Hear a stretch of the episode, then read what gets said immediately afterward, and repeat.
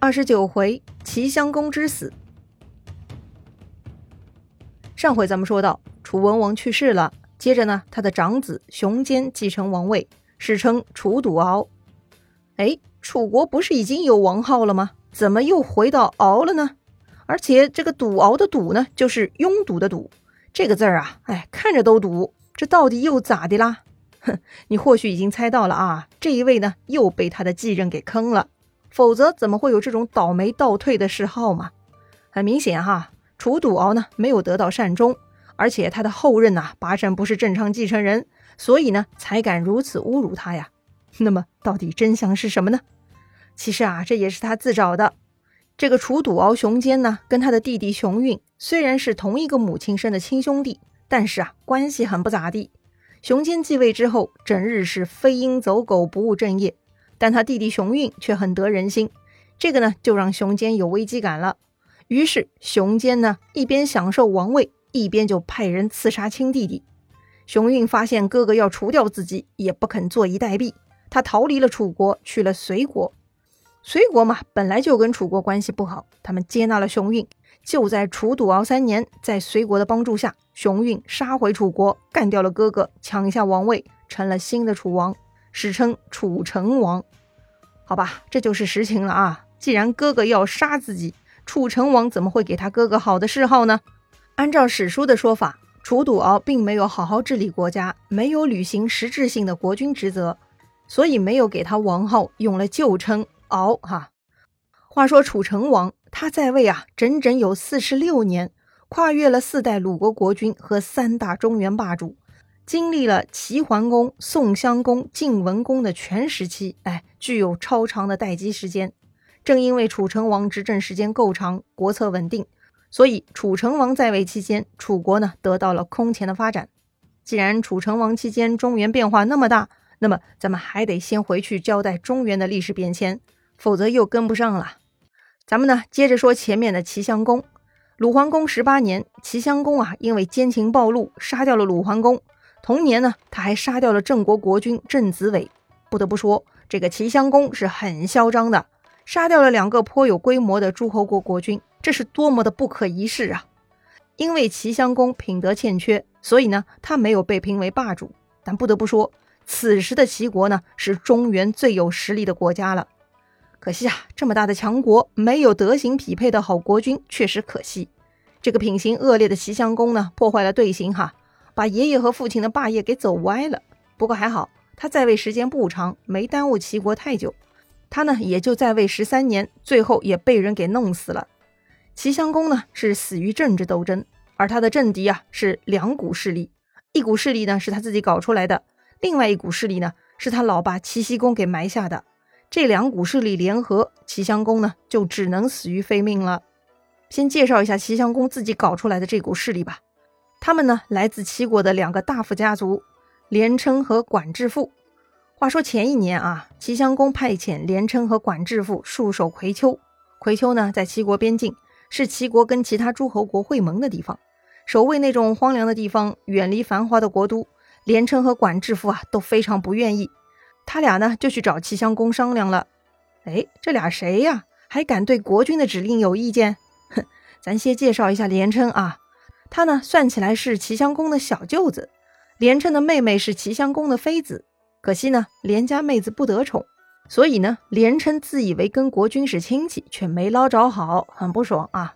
而管之父呢，哎，他就是齐国的一个大夫而已，但是啊，他是个很有思想的大夫，跟后来很有名的管仲那是同族。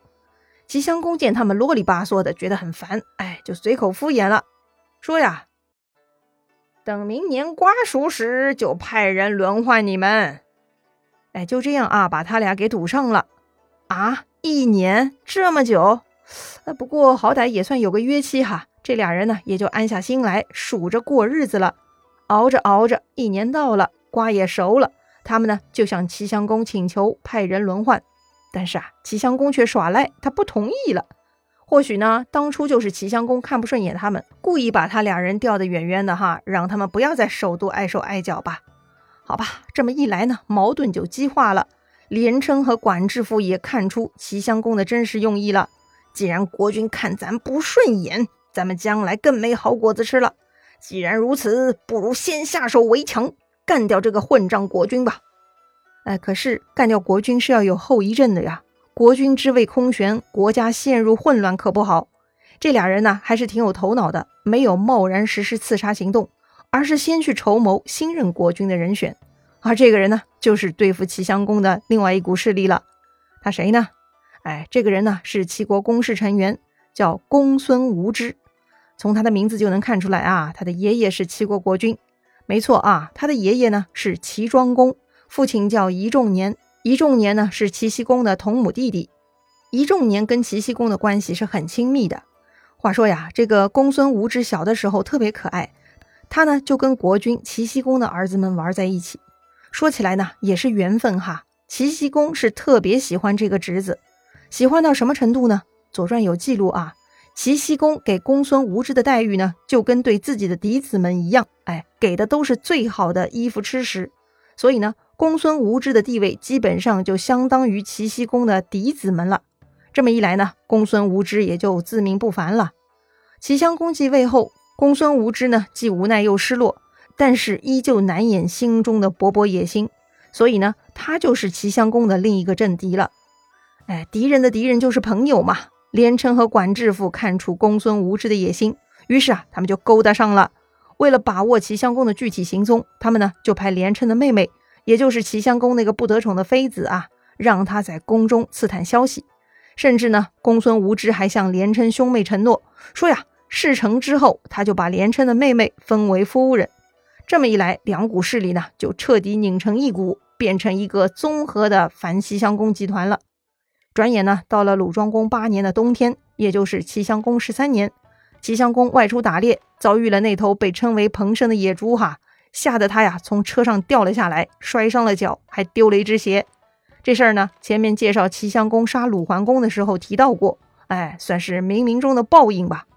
话说呀，齐襄公丢了鞋，就派随从去寻找。这个随从的名字呢，叫费啊，消费的费。那个叫费的随从呢，出去找了半天，也没有找到齐襄公的鞋，哎，空手而归，就把齐襄公给气坏了。齐襄公呢，就鞭打这个叫费的随从啊，拿他出气。哎呀，要说呢，他是真的为了鞋子找不回来而生气吗？非也，哎，就是一连串不顺心的事情让他烦恼。他打人出气啊，也不知轻重，把这个叫费的随从打的是浑身是血呀。这个时候啊，连城管制服他们呢，已经得知齐襄公的活动路线了。他们呢，已经派了杀手过来了。正好啊，他们在门外撞到了浑身是血的那个叫费的随从，他们就准备把费啊先捆起来，免得他去帮齐襄公嘛。这个费呢，也是个聪明人，他看出这群家伙要对齐襄公不利啊，他呢就假装跟着叛乱。于是啊，他就露出自己一身的伤痕，说呀，自己刚刚被齐襄公一顿毒打。也想杀掉他呢，正好就加入你们吧。哎，这个叫费的随从呢，他主动报名哈，说自己愿意为各位好汉带路。反贼的杀手们看到这个浑身是血的家伙，哎，就相信他了。结果呢，这个叫费的随从啊，他假装带路，说呢，先是去屋内查探情况，其实呢，他就是提前向齐襄公通风报信，还把齐襄公给藏起来了。藏好了齐襄公之后，这个浑身是血的叫费的这个随从啊，他就跳出来跟反贼对杀了。当然了，他根本就没啥能力啊，只能被反贼杀死了。不过呢，也算是他忠心可见啊。当时啊，齐襄公手下呢还有一位猛士叫石之分如，他虽然很厉害，但是呢也因为寡不敌众，战死在了台阶之下。接着呢，反贼呢就闯入了王宫。他们看到床上有人啊，想必睡在龙床上的就是齐襄公了吧？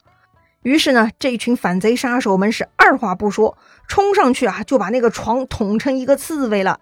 然后掀开被子一看，哎，居然杀死的是齐襄公的宠臣孟阳啊！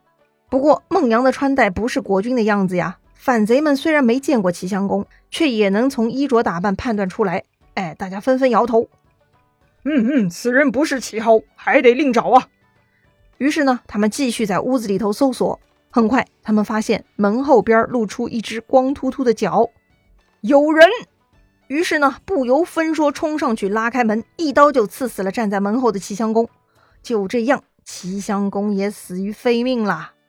齐襄公一死，公孙无知立刻继位，成了新一任国君，史称齐前废公。前呢是前后的前，废呢就是废除的废哈。哼，这个谥号不对哈，看样子这个家伙也是要被废掉的呀。哎，前后的前代表呢，他不是唯一被废的国君，说明啊，他后面还有人被废掉了。好吧，反正呢，公孙无知也没有落得什么好下场。那么，到底他又经历了什么呢？精彩故事啊，下一回咱们接着聊。